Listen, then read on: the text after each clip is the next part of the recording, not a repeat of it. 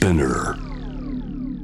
J-WAVE ジャムザワールドアップクロスのコーナー。水曜日は私、安田夏樹が気になっている話題を取り上げていきます。さあ、文部科学省の調査によりますと、新型コロナウイルスの影響で大学を中退した学生さんたち、今年の4月から10月で1033人。朝日新聞と、そして河合塾の共同調査によると、少なくとも190の大学が今年度末に経済的な理由で退学休学者が増えると予想しています。コロナの影響で苦境に立たされている大学生たちに対して、今どんな支援が必要なのか。学生団体一律学費半額を求めるアクションのメンバーとして活動している、私立大学理工学部の4年生。現在、大学院や若手研究者の生活と、そして研究環境の水準向上を求め、訴えるチェンジアカデミアの代表でもいらっしゃいます。市川夏美さんと考えていきたいと思います。市川さん、こんばんは。こんばんは。えっ、と、私は、チェンジアカデミアという大学院生を中心とした任意団体の代表をしております、市川と申します。はい。えっとはいよろしチェンジア、あ、はいす。いません。じゃあ、ちょっと、あの、どうぞどうぞ一言いいですか？はい、チェンジアカデミアは、えっと、日本で大学院生が、えっと、研究業界の中でどのような問題に直面しているのかっていうのをアンケートなどを取って可視化したりとか、えっと、オンラインミーティングを開いたりして世間に訴える活動をしています。で大学院生は、まあ、ブラックラボ労働と言われるような無償労働だったりとか、うんアカデミックハラスメントなどの院生特有の問題もあるんですけれども、やはり一番大きな問題として高い学費を払わなくてはならない。そして奨学金という名前の借金を増やして暮らしに余裕がない学生が多いということです。で、うんさらにこの春にコロナウイルスの影響で、まあ、学費の減額を訴える学生が非常に多く署名が全国で立ち上がったので、えっと、それらの署名発起人たちから一律学費半額を求めるアクションという団体が出来上がり私もその一メンバーとして活動しております、はい今日はよろしくお願いします恐れ入ります。あの、自己紹介からありがとうございます。あの、今の部分ですね、その、もともとその学費が高いということも指摘をしてくださったと思うんですけれども、これまあ、文系と理系、まあ大学によってかなり差はあるとは思うんですけれども、学費というのは年会どれくらいかかるものなのかということを改めて教えていただけますでしょうか？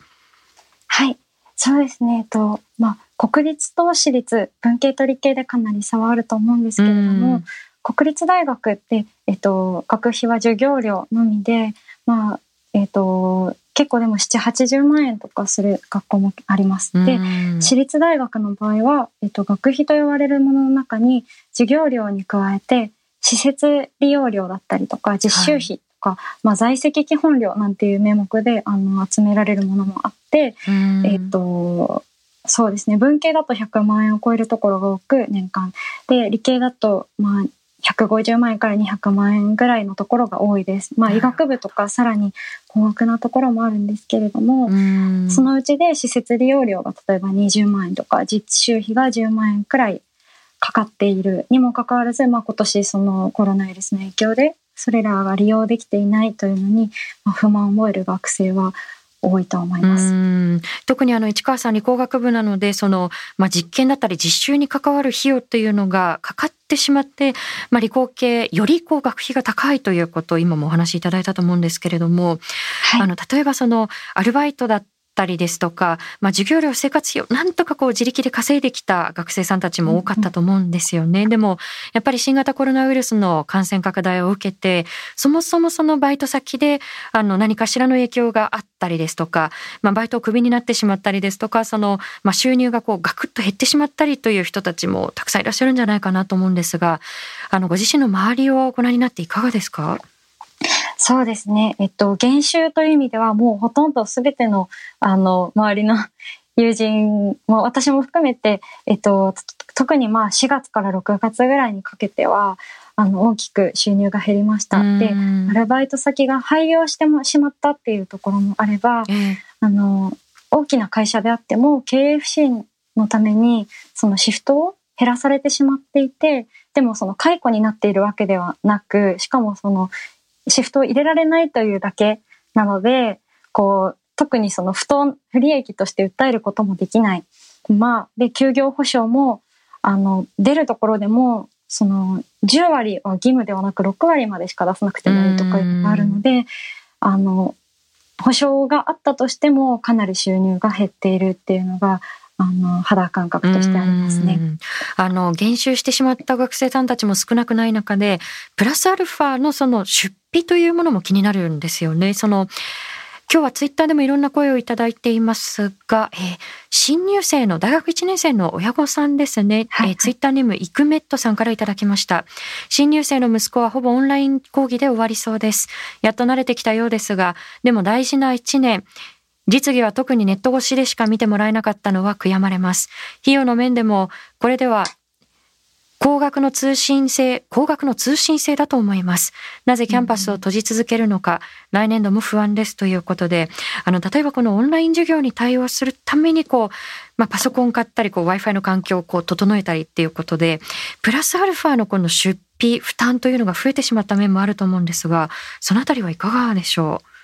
そうですね。えっ、ー、と、例えば通常だったら、あの、大学1年生でまだパソコン買ってないとか、プリンターとか家になくても、大学で Wi-Fi を借りたりとか、あの、パソコンを、貸し出しのパソコンを使ったり、えっと、印刷物は大学で印刷したりっていうのが平常時だったらできていたんですけれども、はい、そういったものを自力で整備しなきゃいけないっていうのを、あの4月頃、オンライン授業が確定した時点で多くの大学から声明が出されて、あのかなり多くの特にまあ1年生は非常に困ったと思います。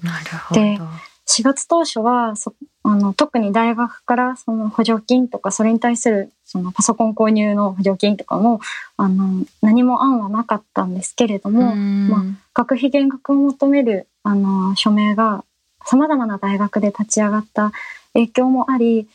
あのそうですね数万円単位の補助金を、えーと、提示してくださった大学はいくつかありました。ただ、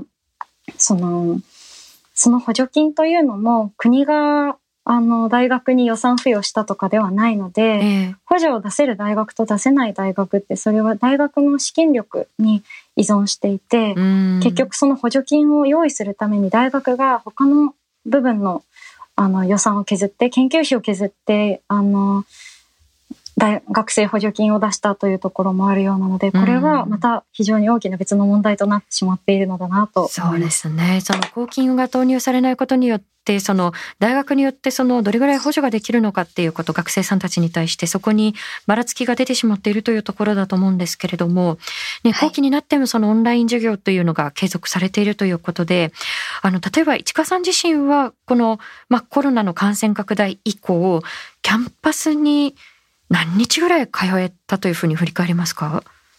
そうですね。まず、春は、えっと、6月ぐらいまでは完全に、あの、全員有効禁止だったんですけれども、私は理系で、しかも、あの、実験系ということもあって、かつそのもう研究室に配属されて研究がメインになっているので、かなり優先的に大学に入れるようになって、今はあの週に2日3日ぐらいは大学に行けています。ただそれも人数制限があったりはするんですけれども。でやはり問題なのはそのまだ研究室配属とかもない、えっと、12年生とか、えー、えっと、あとは高高学年とかあの4年生とかでもあの文系で基本的に実験が必要とされないとみなされているような人たちはその講義はもう大体オンラインなのであの大学に足を踏み入れることはほとんどないと聞いています。うん。あの例えばそのアルバイトが減っている授業料が払えないという費用面の問題のほかにその大学に通えないことによる学生さんたちの弊害さまざまその日常生活に及んでいると思うんですけれどそのあたりはいかがでしょう？そうですね。えっ、ー、とやはりこれもあの学年とかにもよると思うんですけれども、えっと、新入生の場合は、まず横のつながりができない、友達ができない。ね、これは結構、私が1年生だったら絶望的な状況だろうなと思います。で、これって、あの、ただ友達ができないというだけの問題ではなくて、例えば、オンライン授業ってたくさんの課題が出される、顔も見たことのない先生からたくさんの課題が出されて、その提出期限とかが、こう、これいつだっけみたいなのを平常時だったら多分友達と話して確認できたようなものをあの自分でスケジュール管理をしなきゃいけないかなり緊張感が必要な生活だと思います。そうですね。それから、はい、あのそういった課題とかレポートってある程度こう決まった書式とかがあったりするんですけれども、2年生以降はそういうの多分知っているあの授業だったりとかあの友達とお互いシェアしたり先輩から教わったりっていうので知っているそういったフォーマットなんかもあの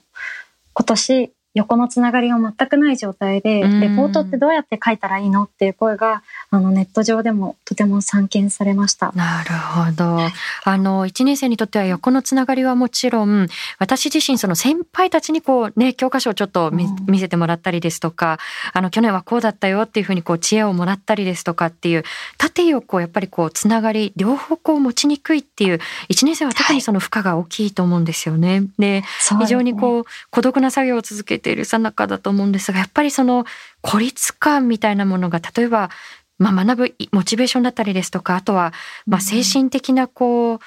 まあ辛さみたいなものに非常にこう影響してくるんではないかと思うんですがそのあたりはご覧になっていていかがですか？そうですね。私自身はあのそうですね。新入生の知り合いがたくさんいるとかではないんですけれどもそれでもあのずっと一人であの課題をするということの精神的な辛さは想像できますし、あの私も、まあ、あの学年は違うんですけれどもあの自分自身一人暮らしなので一人でずっとその家から一歩も出ることなく研究をしている時に本当にあの精神的に追い詰められていました。今少しでも家を出て大学に行けるということがものすごくその私の中では救いになっていてそれがでも平等に全ての学生に与えられてるわけではない。その残念ながら実験系が優先されるとか、そういうような状況があったり、大学間の格差があったりするのは大きな問題だと感じています。そうですね。その大学間の格差だったりですとか、あるいはその実家暮らしではないそのお一人暮らしの学生さんにとっては、ね、こうずっとこう孤独な作業を続けていて、でも実家に帰りたくてもこう帰るっていうこと自体が非常にこう今デリケートだったりっていうことで八方塞がりな学生さんたちも少なくないと思うんですよね。で例えばこれ今指摘をされていることだと思うんですけれども市川さんの周りに例えば、まあ、休学だったり中退を選択した方はいらっしゃいますか？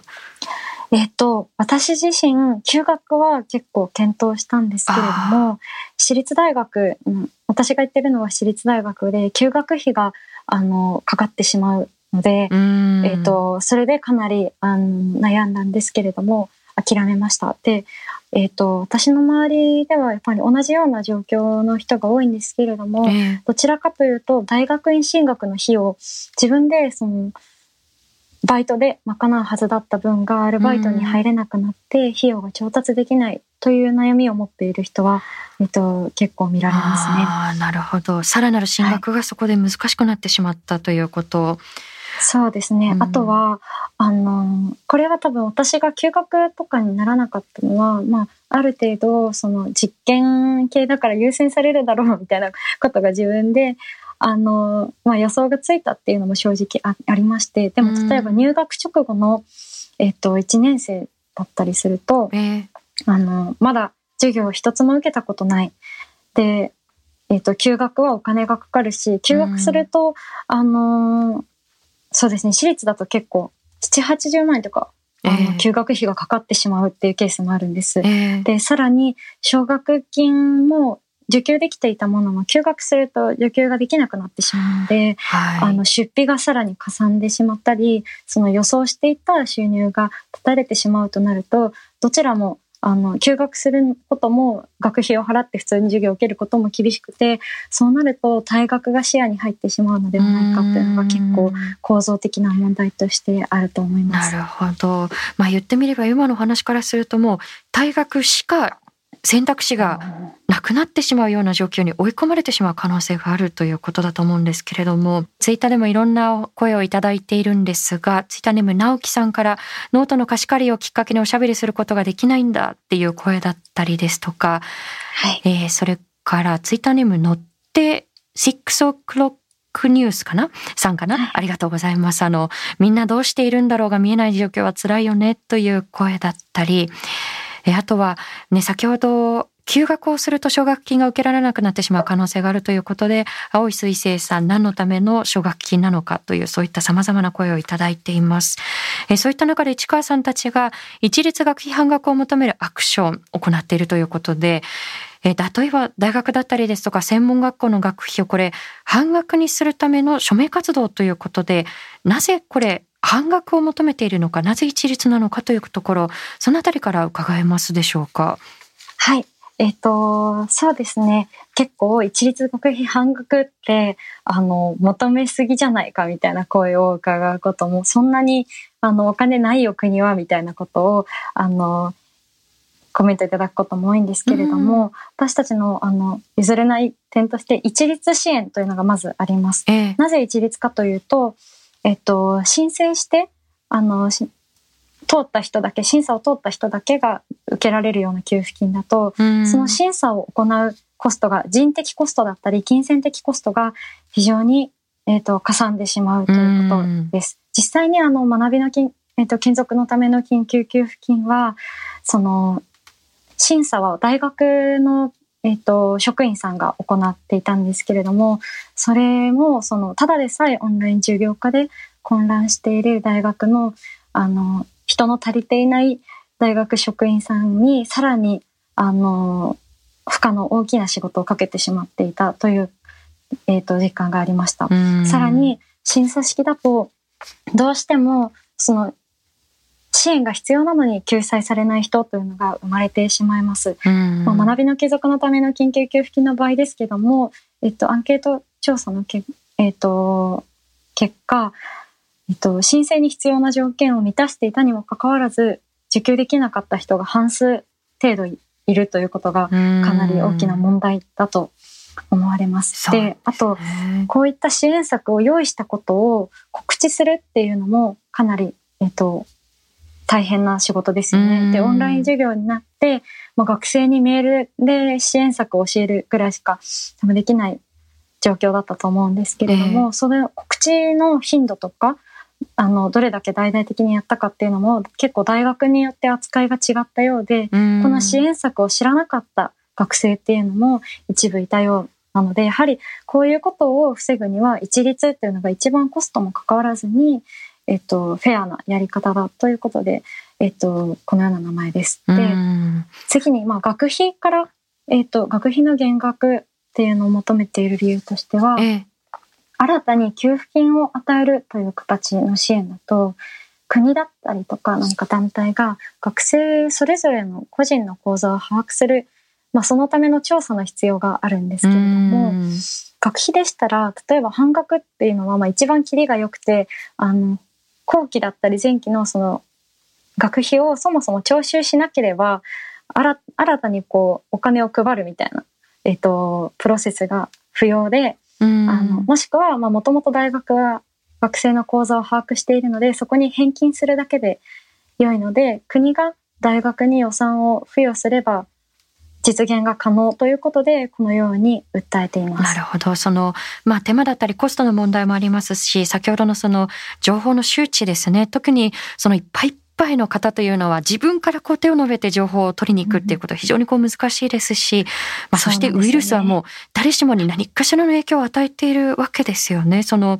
今のお話からすると今年の5月だったと思うんですけれども、まあ、政府がその新型コロナウイルスの影響で困窮する学生に対して、まあ、最大20万円を支給しますよというその、まあ、学生支援のその緊急の給付金ですね、これは。これを作っていたと思うんですけれども、そ、ね,、もそもその給付するというスタイルだったり、20万円という額だったりですとか、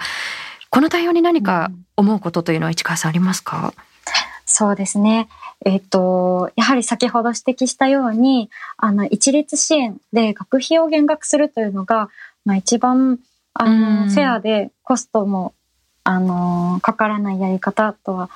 思うんですけれども今回のその緊急給付金に関しては萩生田文科大臣があの最も困窮している人から届けるというふうにあの答弁をされていてででもコロナウイルスの影響とかオンライン授業の影響って例えばその実家がどれほど裕福だろうと、まあ、どれほど困窮していようとみんなオンライン授業になってみんな困っているので、そこにその差をつけること自体が、ちょっとあの整合性が取れないというか、よく理屈としてわからないなというのが、まあ、まず思いました。そうですね。それから、えっと、まあでも、この学びの継続の緊急給付金自体、あの、学生が、まあ各大学で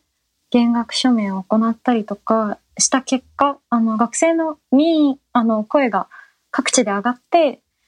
そこから初めてその実現に至った。それまでは存在しなかった給付金なので、その声を上げることがきちんと成果になるんだ、形になるんだっていうこと自体は、非常に画期的で素晴らしい体験だったと思います。で、えっと、まあ、ただ問題として、その、厳しい審査と、その、応募するための要件、これもとても厳しくて、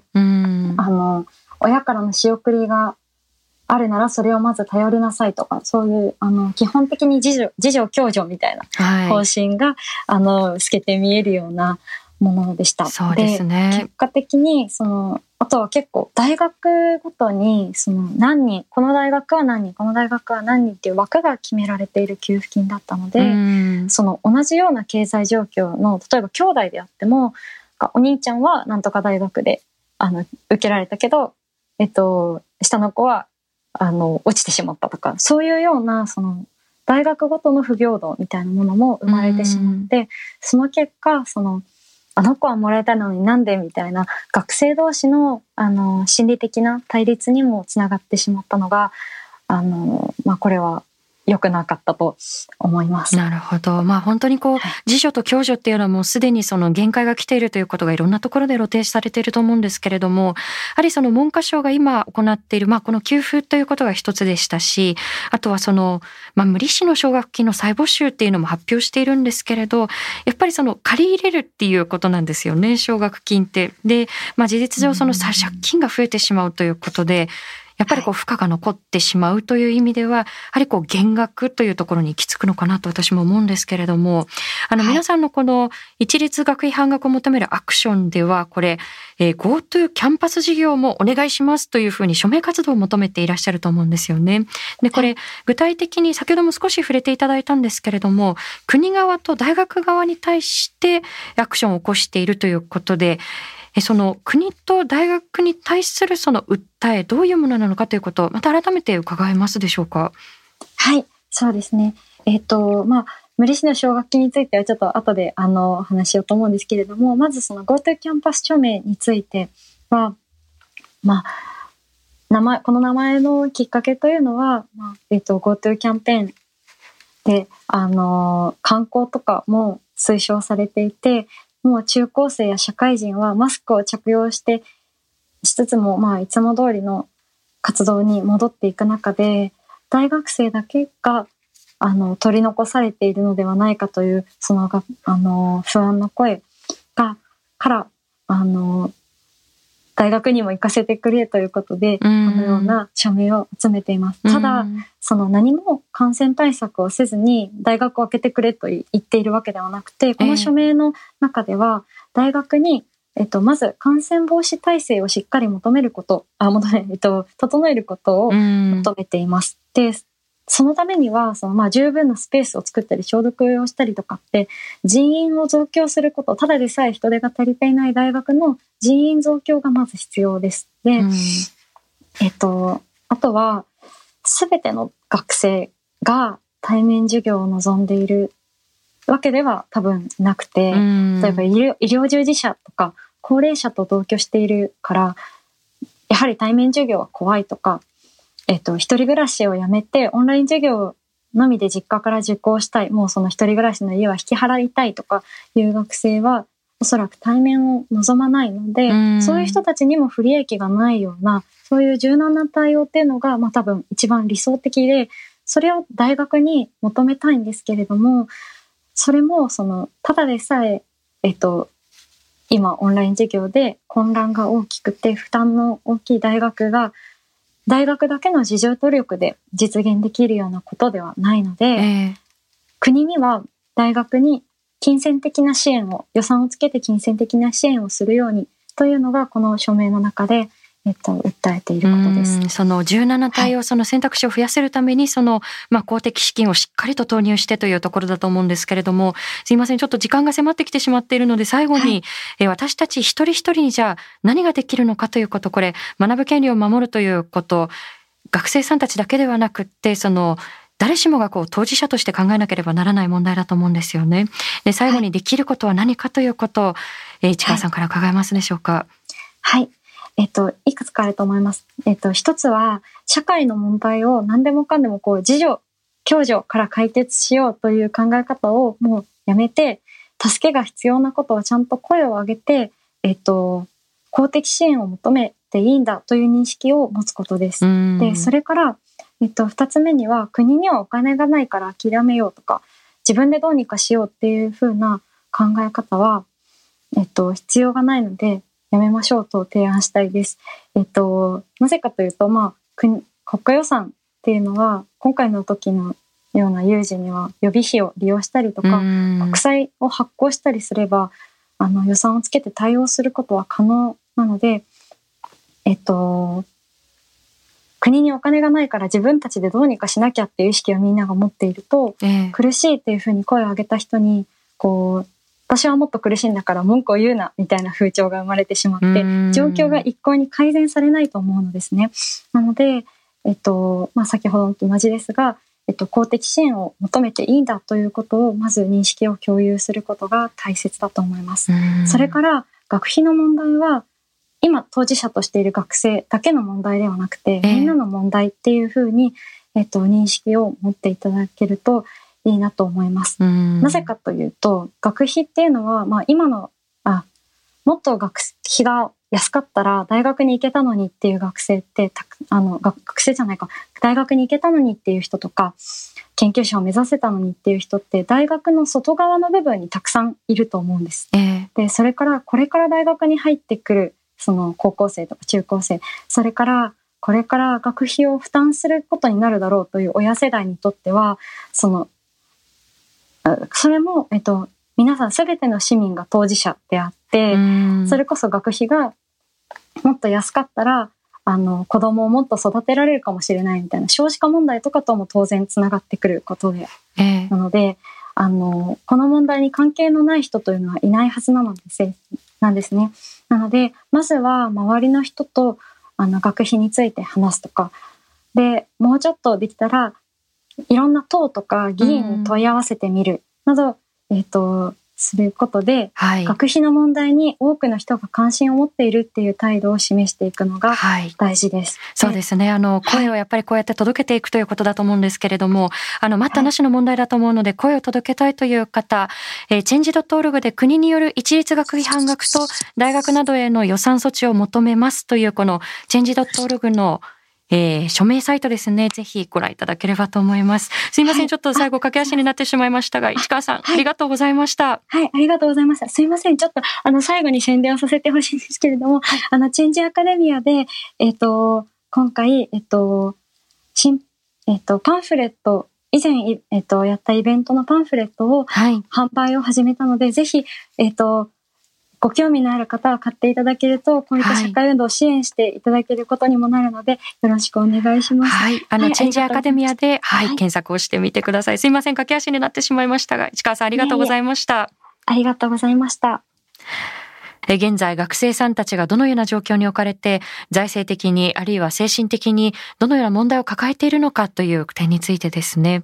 あの、ちょっと時間がなくて掘り下げることがなかなかできなかったんですけれども、あの、奨学金の問題、え、これは控除の狭さというところにも通じてくるんですけれども、市川さんのお話の中にも少しありましたけれども、例えば、これは奨学金に限らずなんですけれども、日本政府が何かしらのその支援策を考えるときに、真に困っている人にっていう言い方をするんですよね。でも、その真に困っている人をそもそもその選んでいくっていう手間もコストもかかるよねっていう問題提起を今回してもらったと思うんですよね。で、さらにこの真に困っている人の定義が現時点ではあまりにも狭すぎるんではないかということですよね。で、この無利子型のその奨学金であっても、これは借金、まあこの奨学金っていう言い方がどうなんだろうかっていうことも、リスナーさんからメッセージいただいてましたね。これ、奨学金っていうよりも事実上は学生ローンっていうふうに呼んだ方が適切だよねっていう声をいただいていましたが、えー、給付型の奨学金であっても、これ非常にこう範疇が狭い狭いということをこの番組でも問題提起をしてきました。これおそらく今、現に奨学金を借りながら学生さんたちとして大学に通っている方々だけではなくって、あの、社会に出て奨学金を返済している人も、例えば財政的な煽りを受けて非常に今厳しい状況に置かれているんではないかなというふうに思います。あの、新型コロナウイルスの感染が拡大した当初ですね、その若者が移動しているからだとか、若者が行動を変容してくださいというふうに、何かこう、若者にこう責任を肩に、過度にこう求めていくっていう論調が目立ったなっていうふうに思うんですけれども、えそもそもこの公的資金が教育に割かれる割合っていうのが OECD の諸国に比べると圧倒的にこの割合が低いということをたびたび指摘をされてきました。あの、報道に触れて私が思うのが、そもそもその社会に大切にされたっていう感覚を持ってこなかった若者に、社会を大事にしなさいっていうふうに言っても私は限界があると思うんですよね。で、先ほどもお伝えしましたけれども、これ、待ったなしの問題なので、次女、共助ではもう限界ですよ。一刻も早くここにさらなる控除を投入してくださいという声上がっています。チェンジ .org のこのネット上でのオンライン署名をはじめ、声をできる形で届けていくことができればというふうに思います。以上、安田なつきがお送りしました。